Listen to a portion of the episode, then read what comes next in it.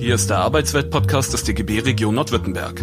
Reden wir über uns, unsere Arbeitsbedingungen, was in der Arbeitswelt passiert und was wir davon halten.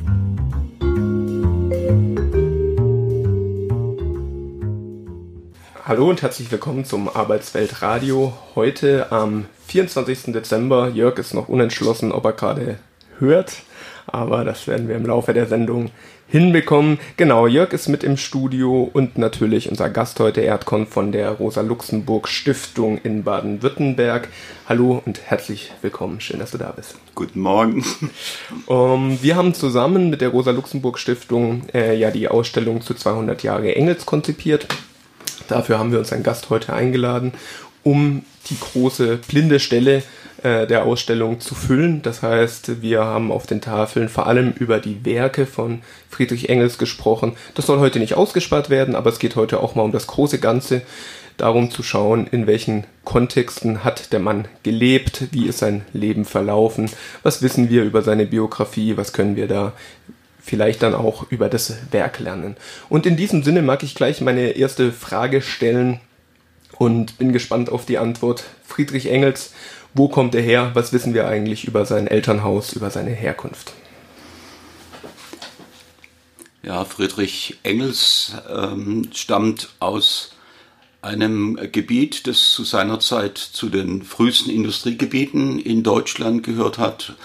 Die Stadt heißt heute Wuppertal und zur Zeit von Friedrich Engels war das noch ein, wie man möchte ich sagen, ein Doppeldorf. Zwei große Industriedörfer die äh, zusammengewachsen sind durch die Hausindustrie. Und das Elternhaus von Friedrich Engels in Wuppertal war das Elternhaus einer, einer der damals reichsten industriellen Familie in Deutschland. Er ist also, Friedrich Engels ist aufgewachsen in sehr wohlhabenden Verhältnissen, ähm, in Verhältnissen, wo allerdings ähm, eine Familientradition dominant war, die nicht darauf abgezielt ist, Reichtum äh, provokant nach außen zu zeigen, sondern wo aus einer christlich-pietistischen Tradition heraus man großen Wert darauf gelegt hat, mit, den, mit der normalen Bevölkerung, mit den Arbeitern und Angestellten dieser Firma äh, zusammenzuleben. Also Friedrich Engels ist einerseits aufgewachsen in einer äh, in einem reichen industriellen Haus und andererseits äh, im Alltag schon als Kind in Kontakt gewesen mit den äh, Kindern der Arbeiter, die dort gelebt haben. Und die Arbeiter damals waren natürlich vor allem äh, nicht wie heute Menschen, die in die Fabrik gegangen sind zum Arbeiten, sondern Fabrikant hieß damals eigentlich jemand, der Hausarbeiter eingestellt hat und die Produkte dieser Hausarbeiter, die an den Webstühlen im Haus zusammen hergestellt wurden, dann ähm, äh, weiter verarbeitet und weiterverkauft hat. Und mit diesen, mit diesen Nachbarkindern war der Friedrich Engels als Kind zusammen. Äh, der Vater war ein,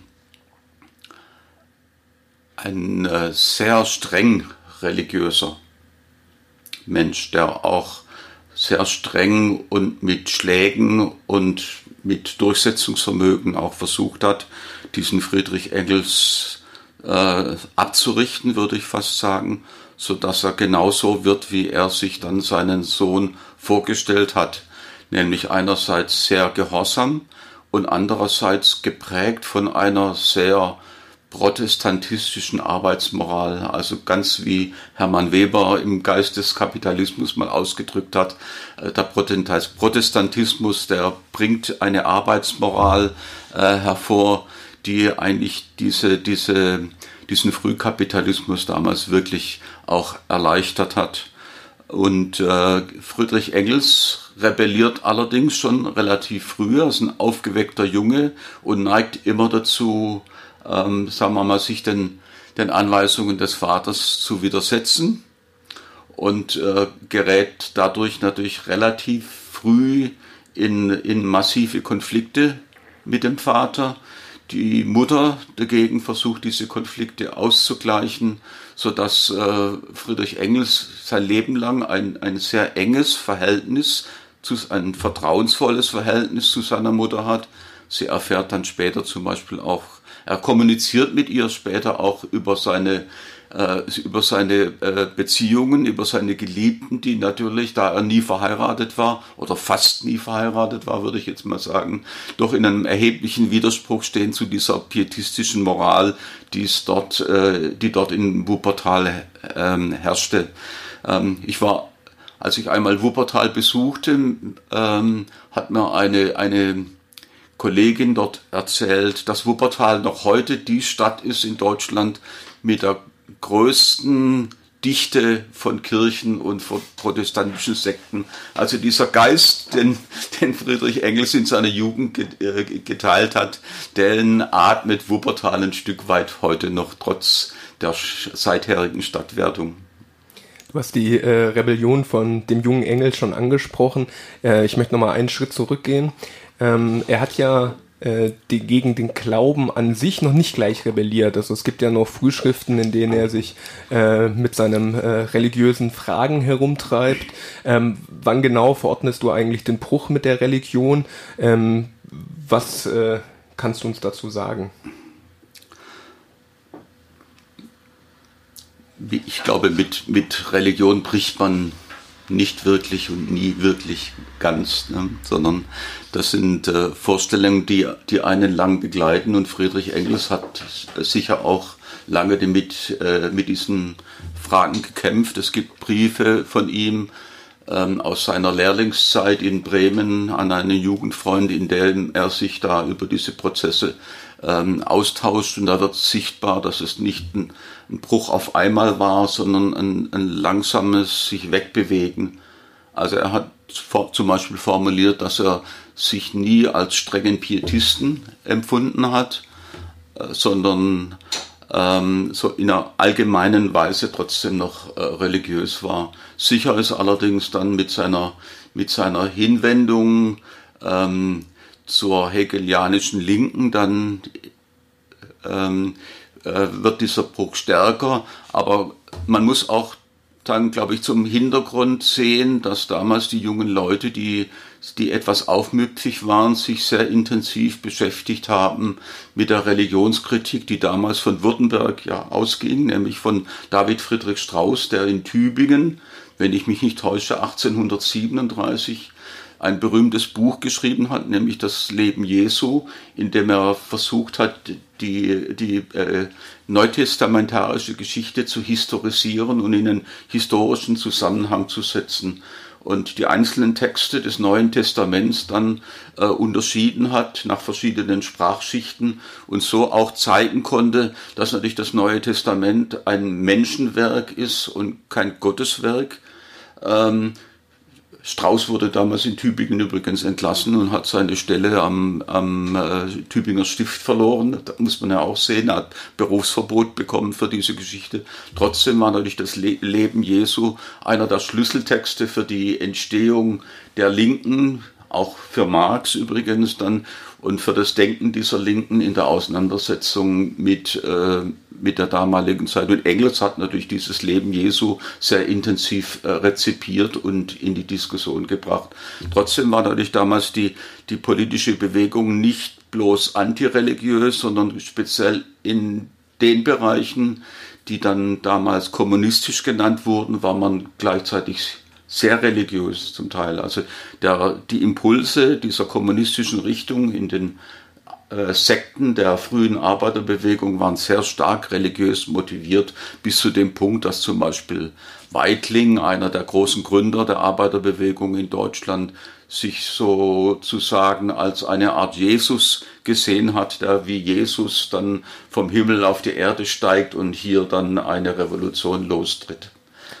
Jetzt ist es ja so, dass die Beschäftigung mit den Intellektuellen der Zeit, mit dem damals äh, herrschenden Materialismus ja auch, Feuerbach ist ja auch ein äh, Intellektueller, den Engels später studieren wird. Biografisch ist es Engels jetzt aber erst einmal nicht in die Wiege gelegt, wie Marx äh, lange studieren zu können, sondern er muss die Schule verlassen und er wird zur Lehre geschickt. Ähm, er soll Kaufmann werden, hat der Vater bestimmt. Was, äh, wie wirkt sich das auf das weitere Leben von Engels aus? Er muss ja erstmal ähm, äh, Barmen verlassen. Ich glaube, die erste Station ist Bremen, die du schon genannt hast, wo er bei einem Freund des Vaters ähm, dann äh, die Lehre beginnt. Was ist das für eine Zeit? Wie politisiert sich Engels da, während er ja die ganze Zeit eine Ausbildung macht und eben nicht erst einmal an der Universität sein kann? Ja, Engels wird relativ früh schon in Wuppertal in, in, in ein äh, Denken hineingezogen, das damals unter dem Schlagwort äh, Junges Deutschland eine rebellische Aufbruchsstimmung äh, äh entwickelt hat in einer Zeit, in der nach der Niederlage von Napoleon und nach der Zeit der Freiheitsbewegung in Deutschland äh, eine, eine, eine Metternich-Politik äh, durchgeführt wurde, ähm, eine, eine, eine Stimmung herrschte des, des allgemeinen Einschlafens und dann kommen diese jungen Leute und fangen das junge Deutschland fängt an zu rebellieren. Eine zentrale Figur dieses jungen Deutschlands ist ja Heinrich Heine mit seinen Spottgedichten und natürlich äh, Börne, der in, von Paris aus ähm, versucht, dieses, dieses junge Deutschland anzuregen. Und überall entstehen auf der Ebene von, von Gedichten und von Dichtungen Ansätze einer Rebellion. Und von Engels weiß man auch, dass seine frühesten rebellischen äh, Schriften eigentlich Gedichte waren. Er hat sich zum Beispiel ähm, ein Gedicht gemacht über, über Beduinen, Schade, dass ich es jetzt nicht vorlesen kann, wo im Prinzip der, der Freiheitsdrang von Beduinen in der, in der Wüste äh, zum Symbol wird des eigenen Freiheitsdrangs und die Auseinandersetzung des Beduinen mit, äh, mit, der, äh, mit, der, mit der Wüste, mit der Umwelt eigentlich zum Symbol des eigenen, der eigenen Abwendung vom eigenen Vater wird. Und diese, diese ersten Gedichte schreibt Engels tatsächlich dann in Bremen in Bremen ist er als Lehrling, als äh, kaufmännischer Lehrling. Vater nimmt ihn äh, gerade, um ihn zu erziehen, von der Schule, bevor er Abitur machen kann. Also Engels hat nie einen, ein Abitur gemacht, also einen Hochschulzugang erworben und auch nie äh, studiert. Er war immer ein, ein engagierter Dilettant, wie er sich selber genannt hat. Und in Bremen während dieser Ausbildungszeit äh, lernt er natürlich etwas, was äh, für, den, für die ganze Entwicklung der Linken in Deutschland zentral ist. Er lernt nämlich den Kapitalismus kennen. Ist in einem großen Handelskontor mit weltweiten Handelsverbindungen, wo Tabak, äh, Kaffee, Schinken, Stoff, alles, was so weltweit gehandelt wird, äh, durchläuft über, die, über diesen Schiffsverkehr nach Deutschland importiert wird. Und äh, er lernt natürlich von Pike auf, was wie der Kapitalismus funktioniert und welche Krisensymptome er hat.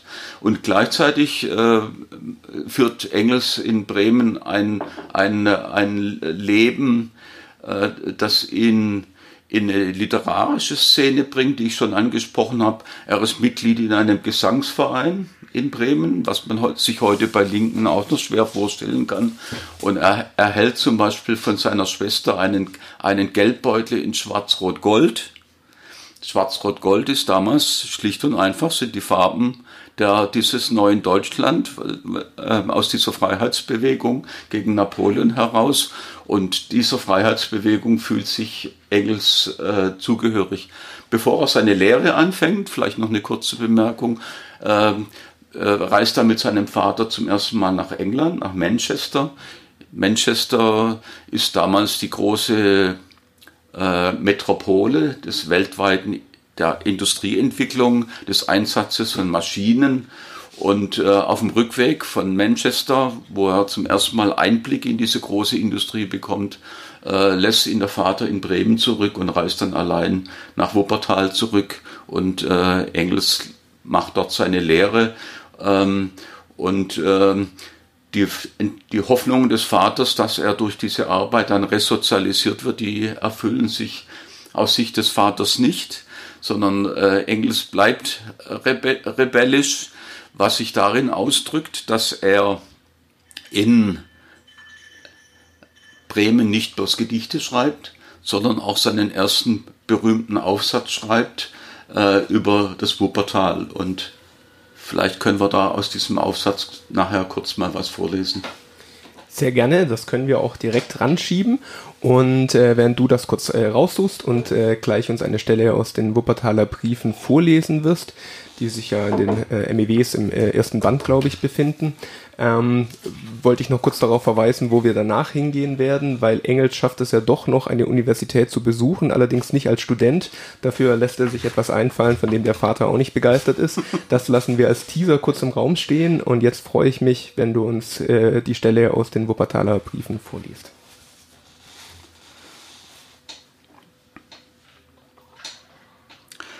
Wuppertal geschrieben im März 1839, veröffentlicht im Telegraph für Deutschland im März 1839.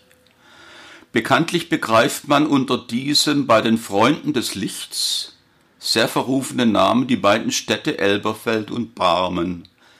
Der schmale Fluss ergießt seine purpurnen Wogen zwischen rauchigen Fabrikgebäuden und gern bedeckten Bleichen hindurch, aber seine hochrote Farbe rührt nicht von einer blutigen Schlacht her, denn hier streiten nur theologische Federn und wortreiche alte Weiber, gewöhnlich um des Kaisers Bart, sondern einzig und allein von den türkisch-rot-Färbereien.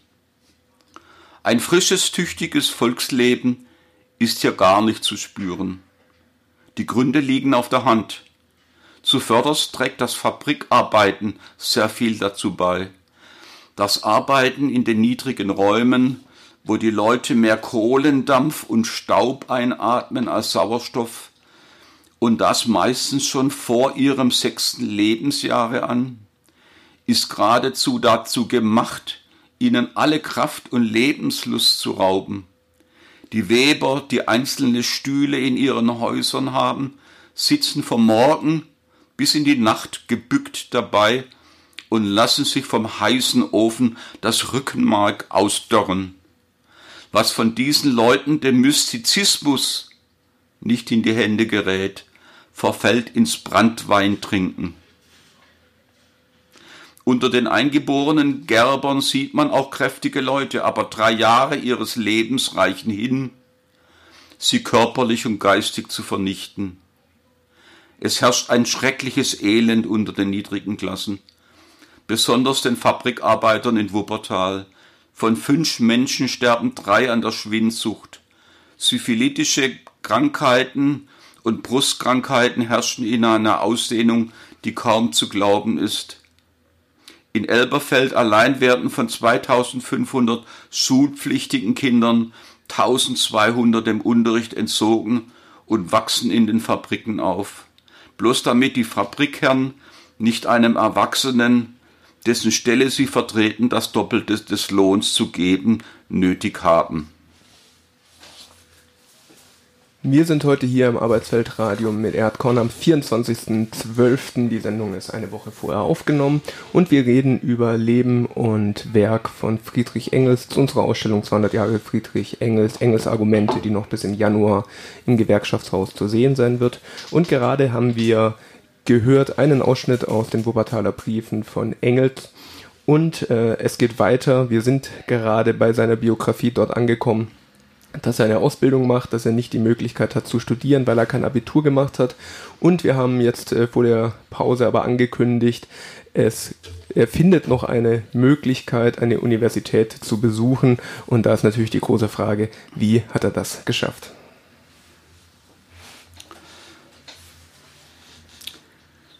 Engels beschreibt in diesen Briefen aus dem Wuppertal dieses ärmliche Leben, dieses gebückte Leben. Er selber war zu diesem, zu diesem Typ von Arbeitern, der Gegentyp.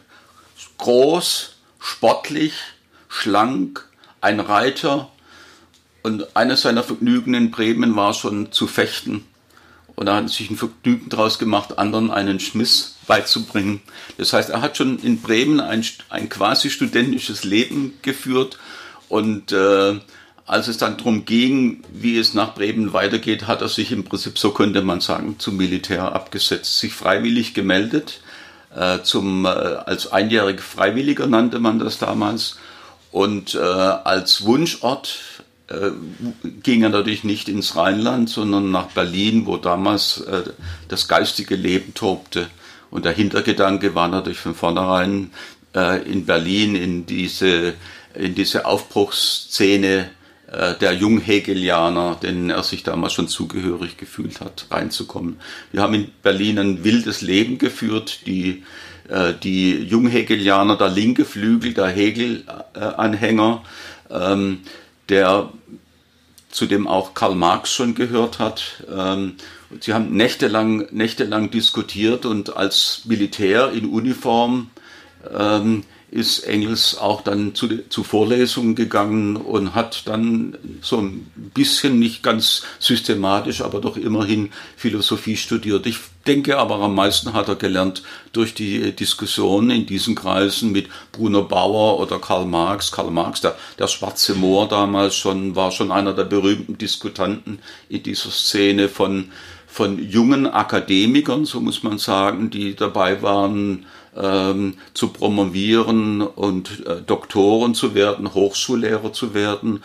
Ähm, auch Marx wollte ja auch eigentlich Hochschullehrer werden, aber nach dieser Szene kam in, auch in Berlin eine, eine Reaktionsphase, sodass die berufliche, beruflichen Möglichkeiten dieser jungen Hegelianer äh, abgeschnitten wurden. Ähm, und ähm, das wilde Leben von, von Engels mit, mit vielen Schulden in Berlin hat natürlich dem Vater nicht behagt.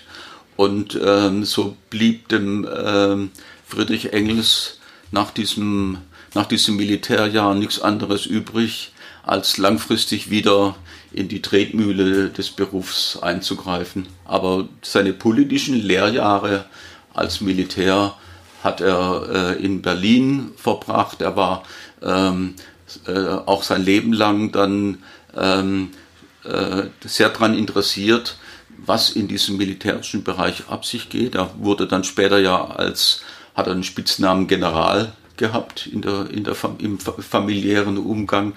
Ähm, und das lag äh, an seinem, an der Art, wie er aufgetreten ist, die durchs Militär mitgeprägt war, aber auch durch sein starkes Interesse, Interesse an militärischen Sachverhalten.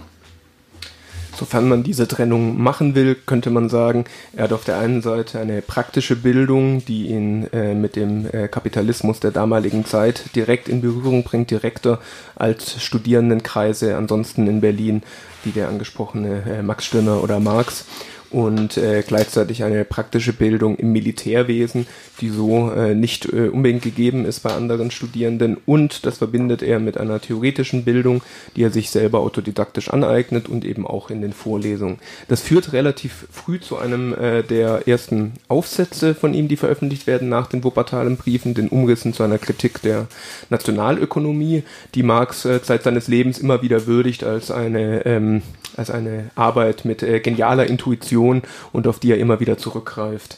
Ähm, was äh, magst du zu diesem Aufsatz sagen? Willst du zu dem Aufsatz etwas sagen?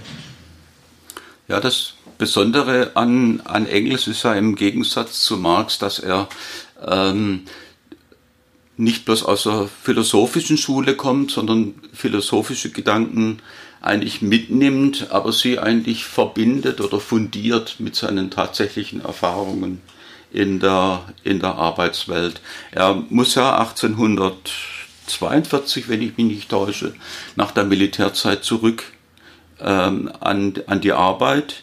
Ähm, Wuppertal ist geprägt von Hausindustrie damals. Äh, das industrielle Zentrum ist Manchester und Engels Vater, der aus der Familie, aus dem Familienbetrieb ein Stück weit rausgedrängt wird, ähm, hat schon die Idee, sein Geld in die moderne Industrie zu in investieren und wird Teilhaber einer äh, großen Firma äh, in Manchester. Ähm, Engels, Ermen in Engels. Ermen war ein Holländer und der Vater hatte etwas Misstrauen, dass dieser Holländer ähm, seinen, seinen Anteil etwas veruntreut und schickt den Engels quasi auch als Aufseher darüber. Und da gewinnt Engels als ähm, äh, Arbeitender in Manchester eigentlich Einsichten in den, in den Ablauf dieser, dieses äh, ganzen äh, kapitalistischen Betriebes ähm, und gleichzeitig fängt er an, in, in Manchester etwas zu, zu studieren, was in Deutschland eigentlich niemand kennt, nämlich die sogenannte politische Ökonomie. Also er beschäftigt sich mit der englischen politischen Ökonomie. Adam Smith kennt heute jeder. Ähm, aber es gibt natürlich damals äh, äh, andere Denker, die versuchen, diese Gru Grundzüge dieser kapitalistischen Entwicklung darzustellen. Und dieses Denken nimmt Engels auf. Er verbindet also das, was er von Hegel mitbringt, das, die Gedanken der Linkshegelianer an, an Entwicklung, ne, die Gedanken, dass es eine gesellschaftliche Entwicklung gibt, die zum Besseren führt, zu einer Vervollkommnung der Menschheit, verbindet er mit Einsichten, äh, praktischen Einsichten in, ähm, in die Wirklichkeit des Kapitalismus und mit den damalig fortgeschrittensten ökonomischen Theorien, die damals in, in England entstehen. Und diese Grundgedanken versucht er dann in einem kleinen Aufsatz, der in den deutsch-französischen Jahrbüchern erschienen ist, äh, aufzunehmen und dann tauchen dann zum ersten Mal so wichtige Begriffe aus wie Wert, wie Krise, wie Profit etc. etc. Und Marx, also diesen Aufsatz liest, also im selben Heft ist ein Aufsatz von Marx äh, enthalten. Marx ist ganz begeistert davon, dass hier jemand diese, diese, diese Gedanken aufgreift und versucht, dies, das linke Denken damals ökonomisch zu fundieren und so ist Marx dann auch zum ersten Mal interessiert daran, Kontakt mit diesem jungen Engels aufzunehmen, den er in Berlin eigentlich noch äh, fast müsste man sagen, ignoriert hat, weil Marx war damals der, das, das, so ein Kerndenker, Engels sicher nur ein kleiner Zuhörer. Wir haben ja jetzt schon ein paar Mal jetzt auch gehört, äh, dass Engels ja zwischen zwei Polen aufwächst. Religion versus Politik, sage ich mal, oder auch diese Reichtum mit Armut, äh, Theorie und Praxis. Hat er sich denn selber, heute würde man sagen, reflektiert oder hat er sich selber mal äh, beschrieben, wie, wie das ihn geprägt hat? Ja, in dem Rahmen, in dem ich das jetzt angesprochen hat. Also Engels hat äh, immer betont, dass er beide Welten kennt und in beiden Welten gelebt hat. Er hat die die Salons gekannt und die ähm, Kneipen gekannt. Und wenn es zur Polemik zum Beispiel kam, was damals so üblich war, über die moralisch verkommenen Arbeiter, die ihr Geld in der Kneipe lassen, dann hat er immer betont, dass die äh, Arbeiter in der Kneipe eigentlich nur etwas machen, was die Bourgeois in ihrem Club machen, zum Beispiel. Oder er, er hat sich natürlich immer sehr, ähm, ähm, sehr betont, dass äh, die, die Reichen und Gebildeten moralisch nicht höher stünden. Man hat beide Welten gekannt und äh, es war ihm auch sehr wichtig, ähm, hier, und das kam sicher aus seiner protestantischen Erziehung, äh, hier nicht abgehoben zu wirken.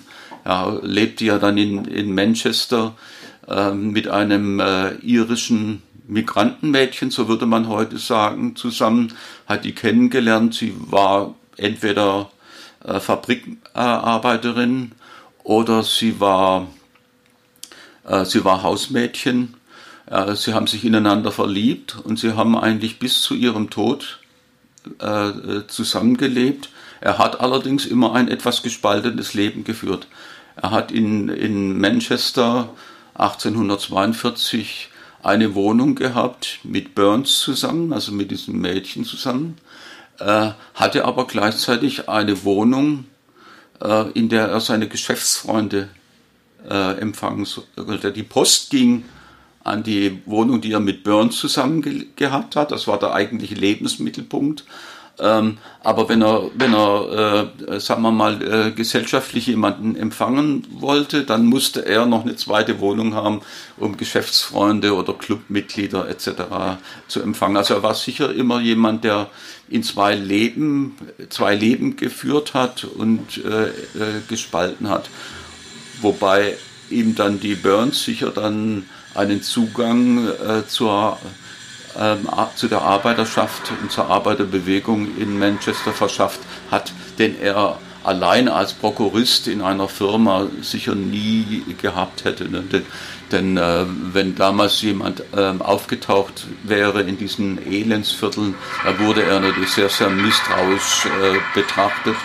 Und besonders misstrauisch betrachtet wäre er worden natürlich von den irischen Arbeitern, die die Unterschicht in diesem Manchester dargestellt haben.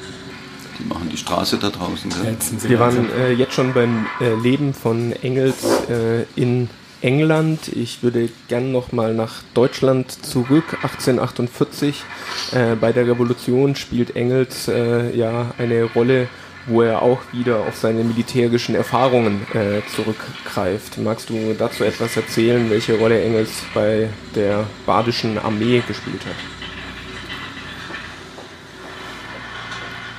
Ich hoffe, dass man mich trotzdem versteht, auch wenn die Arbeiterklasse draußen aktiv Kann ist. das Mikrofon dir ein bisschen direkt. Nein, nein, wir haben okay. das, also das sieht gut aus. Ja, okay.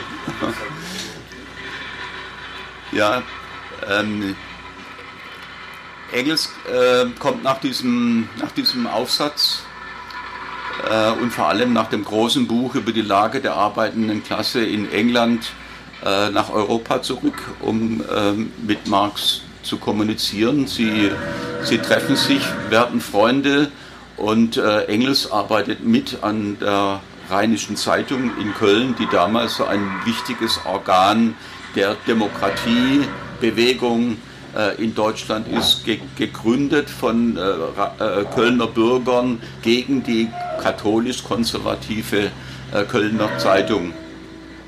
Und in dieser Demokratie, diese Demokratiebewegung wird natürlich dann Teil der Bewegung, die dann 1848 in eine Revolution mündet. Die Revolution beginnt in, äh, in Paris im Februar 1848 und greift dann auf ganz Europa über.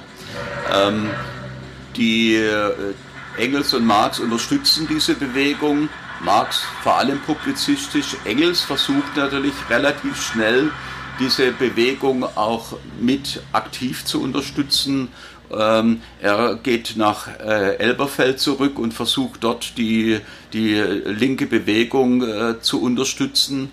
Äh, die Elberfelder Arbeiter äh, bauen Barrikaden und äh, setzen auf diese Barrikade die rote Fahne, was dann dazu führt, dass äh, die, dieses Elberfelder linke Bürgertum, wenn man so sagen will, ganz schnell fordert, dass Engels äh, aus Elberfeld verschwinden soll, denn die rote Fahne, die erweckt natürlich ganz schnell die Befürchtung beim Bürgertum, dass diese demokratische Revolte gegen Preußen umschlägt in eine Revolte der, der Arbeiterklasse gegen das Bürgertum. Und äh, der erste Auftritt von Engels auf der Barrikade misslingt dadurch völlig. Ähm, und die äh, Revolution erleidet einen, einen Rückschlag. Das, Paul, das Parlament in der Paulskirche wird äh, äh, ja, verfängt sich, so würde ich heute sagen, in endlosen Diskussionen zwischen konservativen und, und linken Kräften ähm, und äh, kriegt erst wieder einen Aufschwung, als die Konterrevolution anfängt, äh, diese ganze Revolutionsbewegung niederzuschlagen. Und das letzte, letzte, der letzte Zipfel, so müsste man eigentlich sagen, dieser, dieser demokratischen Revolte, das ist, äh, sind die, die Gebiete, die an Frankreich grenzen, die traditionell immer am linkesten waren, und das ist die Pfalz und Baden. Und in, der, in Baden weigert sich zum Beispiel dann die, das Parlament und das Bürgertum äh, äh, zu kapitulieren. Ein erheblicher Teil der Soldaten äh, trägt diese Revolte mit und es äh, äh, kommt zu etwas, was man heute badischen Aufstand nennt, aber was eigentlich hieß, dass Baden diese sich Preußen nicht unterwerfen wollte. Und äh, Engels schließt sich dann diesen, diesen, äh, ähm, diesen militärischen Kräften an. Sein Kommandeur wird willig, denn er schon aus der linken sozialistischen Bewegung kennt und er wird Assistent und wird ein, ein äh, wichtiger Mitkämpfer in, diesen, in dieser äh, badischen Kampagne, die allerdings äh, letztlich auch keine Chance hat gegen äh, die militärisch überlegenen äh, äh, Preußen, die dort mit einer fünf- und zehnfachen Übermacht in, in Baden einrücken. Und äh, als dann die Württemberger den Badenern auch noch in den Rücken fallen und über den Schwarzwald in Baden einrücken, da ist natürlich das äh, Schicksal dieser badischen Revolte besiegt. Äh, Engels, alles nach und Weiß, hat er tapfer gekämpft und in vorderster Reihe mitgekämpft, hat die Kugeln um sich fliegen lassen, musste dann aber, als die Schlacht bei Rastatt verloren ging, mit dem Rest dieses, dieses Aufstands ähm, in die Schweiz aus, äh, ausweichen und hat dann äh, 19, 1849 dann Deutschland verlassen müssen, äh, um zu emigrieren und ist dann über, ähm, über Italien äh, wieder nach äh, England äh, zurückgekehrt, wo er dann in London Marx getroffen hat. Wir sprechen jetzt von einem Friedrich Engels, der knappe 30 Jahre alt ist. Äh, es gibt also noch eine Menge über seine Biografie zu erzählen, mehr als die Sendung hergibt. Deswegen würde ich vorschlagen, wir machen so etwas wie einen Tigersprung zu den letzten Jahren, schauen uns noch ein wenig an, ähm, was man zum Spätwerk von Engels sagen kann. Ich möchte dir aber dennoch die Gelegenheit geben, auch wenn es wahnsinnig fies ist, was du zu den knappen 40 Jahren eigentlich noch äh, zusammenfassend sagen willst, die äh, zwischen dem 30-jährigen Engels und dem, der die beiden Kapitalbände abschließt, liegt. Ja, Engels geht, äh, geht nach ähm, London zurück und die Familie ist wenig begeistert von den revolutionären Umtrieben von Engels in Elberfeld. Er hat das, äh, das Familien, die Familienehre ein gutes Stück weit beschädigt. Die Leute haben sich äh, den Mund fußlich geredet über diesen linken Engels, der dann steckbrieflich gesucht wurde. Das war ja für so eine Fabrikantenfamilie die eine der größten Schanden, die man ihr antun konnte. Ähm, und als äh, Engels dann in die Emigration ging, konnte er natürlich nicht damit rechnen, dass äh, seine Familie ihn wirklich finanziell äh, über Wasser hält. Und so blieb ihm nichts anderes übrig, als wieder in die Geschäftsmühle zurückzugehen. Engels geht also nach, von London aus, wo er sich mit Marx abspricht, zurück nach Manchester in den, in den väterlichen Betrieb. zunächst mal als normaler Beschäftigter und arbeitet sich in diesem Betrieb dann hoch bis er dort in diesem Betrieb äh, Prokurist wird. Und so muss man auch sagen, im Prinzip dann äh, Teilhaber wird in diesem Betrieb.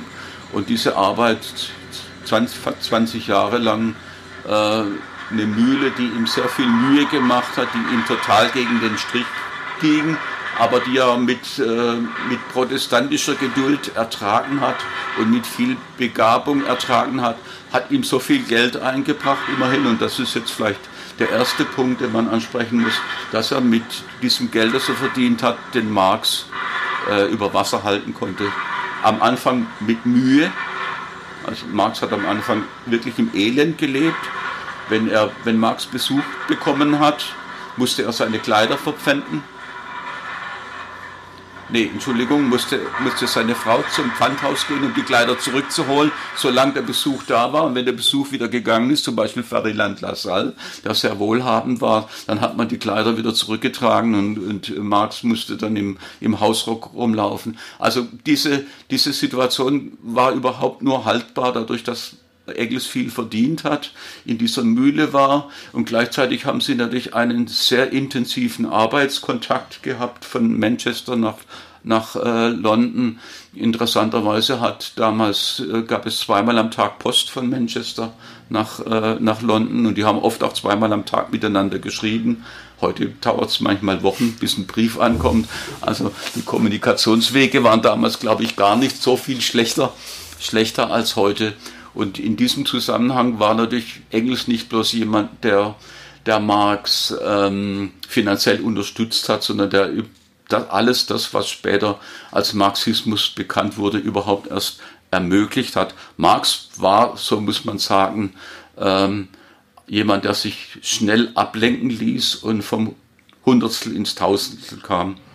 Und fast kein Werk von Marx wäre rechtzeitig fertig geworden, wenn nicht Engels mit seiner Arbeitsmoral dahinter gewesen wäre. Also Engels hat nicht bloß das kommunistische Manifest vorbereitet durch zwei vorherige Schriften, er hat überhaupt auch dafür gesorgt, dass Marx mit dieser Schrift überhaupt fertig wurde. Und genauso ging es dann später beim, beim Kapital von Karl Marx. Nur dadurch, dass Engels gedrängt hat, dass er mit diesem ersten Band endlich fertig wird, ist es überhaupt zustande gekommen. Und ähm, seine große Arbeit war ja dann am Schluss diese zwei, Bände 2 und 3 des Kapitals fertigzustellen. Und Engels ist erschrocken, als er gesehen hat, wie, wie unfertig diese beiden Bände eigentlich noch waren. Also er war ein großer Förderer äh, dieses Denkens, ein Dränger.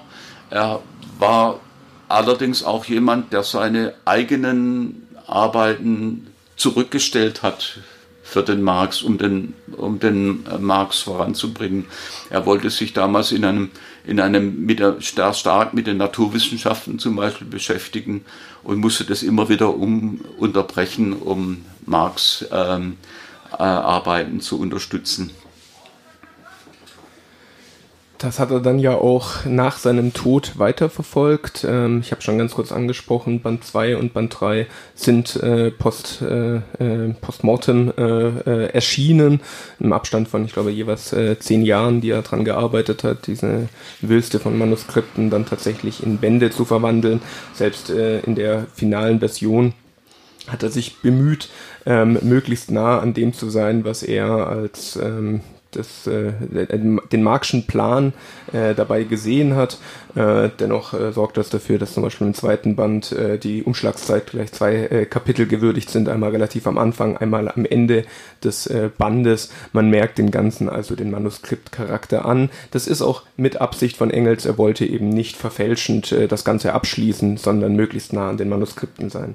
Nichtsdestoweniger gibt es natürlich bis heute die Debatte und mit der würde ich das Gespräch dann auch gerne schließen mit dieser letzten äh, großen Frage.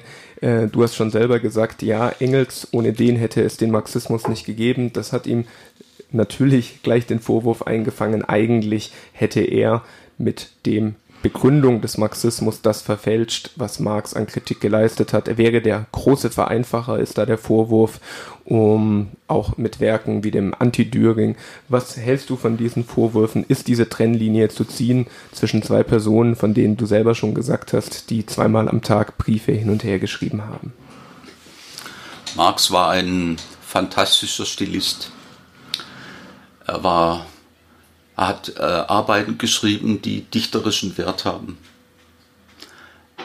Aber aus einer hegelischen Diktion heraus oft sehr, sehr schwer verständlich sind. Deswegen äh, hat auch Jenny Marx, die Frau von Marx, immer empfohlen, wenn man das Kapital liest, nicht mit dem Anfang, wo es um die Ware und den Wert geht, anzufangen, sondern mit den historischen Teilen weiter hinten. Der Zugang zum, zum Kapital war sehr, sehr schwer. Und äh, Karl Kautsky, der zu seiner Zeit der einzige Akademiker in der Arbeiterbewegung in Österreich war, hat gesagt, er wäre am Kapital gescheitert und hätte erst nach der Veröffentlichung des Anti-Düring, den er zusammen mit Bernstein gelesen hat, äh, überhaupt den Zugang zu Marx gefunden. Also man muss davon ausgehen, dass Marx heute fast unbekannt wäre ohne, ohne Engels. Das Kapital war ein kein Verkaufserfolg. Die ersten 1000 Exemplare wurden kaum verkauft. Und erst dadurch, dass Engels sich so massiv dafür eingesetzt hat, wurde es bekannt. Und die Schrift, die am ehesten Zugang zu diesem Marx geschaffen hat, war dieser Andi Düring, der dann auch später in einer Kurzfassung die Entwicklung des Sozialismus von der Utopie zur Wissenschaft ähm, veröffentlicht wurde. Er war insofern ein Vereinfacher, also einfacher, klarer und zielgerichteter und konzentrierter geschrieben hat als Marx. Ähm, nach allem, was wir wissen, gab es aber keine inhaltlichen Differenzen zwischen den beiden. Marx hat zum Beispiel den Anti-Düring äh, gelesen und hat auch das ökonomische Kapitel beigesteuert und war durchaus mit dieser Arbeitsteilung einverstanden, die hieß, lest zuerst den Anti-Düring und dann könnt, könnt auch das Kapital verstehen. Aber sicher ist es so, dass, dass Engels jemand war, der sich eher als ähm, nicht bloß als zweite Geige, sondern auch als Popularisator von Marx verstanden hat und deswegen ganz, ganz stark, und das liegt sicher auch an seiner kaufmännischen Ausbildung, als jemand verstanden hat, er wusste, was heute eigentlich jeder weiß, dass wenn man ein Produkt verkaufen will, dass man auch äh, nicht bloß ein qualitativ hochwertiges Produkt braucht, sondern auch Wege, dieses Produkt bekannt zu machen. Und das war vielleicht äh, eines der großen Verdienste von Engels. Und äh, das Zweite war sicher, dass Engels natürlich in vielen Detailbereichen über das rausging, was Marx damals im, im Kapital ähm, angedacht hat. Marx hat sich sehr schnell äh, verlaufen in ökonomischen Detailfragen. Er hat sich lange, lange beschäftigt mit den ökonomischen Verhältnissen in Russland, die für das Kapital letztlich dann gar keine große Rolle gespielt haben. Und äh, Engels hat sich darüber beklagt, dass Marx Jahre verloren hat mit, mit Detailfragen und in den wesentlichen Fragen nicht vorankam. Engels dagegen hat sich auf die Kernfragen immer konzentriert und versucht, die Kernfragen deutlich darzustellen.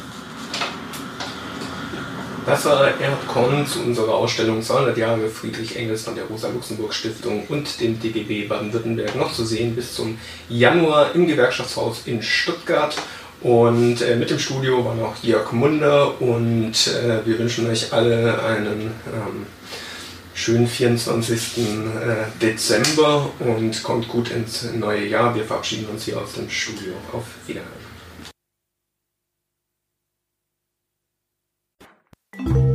Das war der Arbeitswelt-Podcast des DGB Region Nordwürttemberg. Mehr Infos, Videos und alle Folgen findet ihr auf unserem YouTube-Kanal. Folgt uns auch auf Instagram, Twitter und Facebook.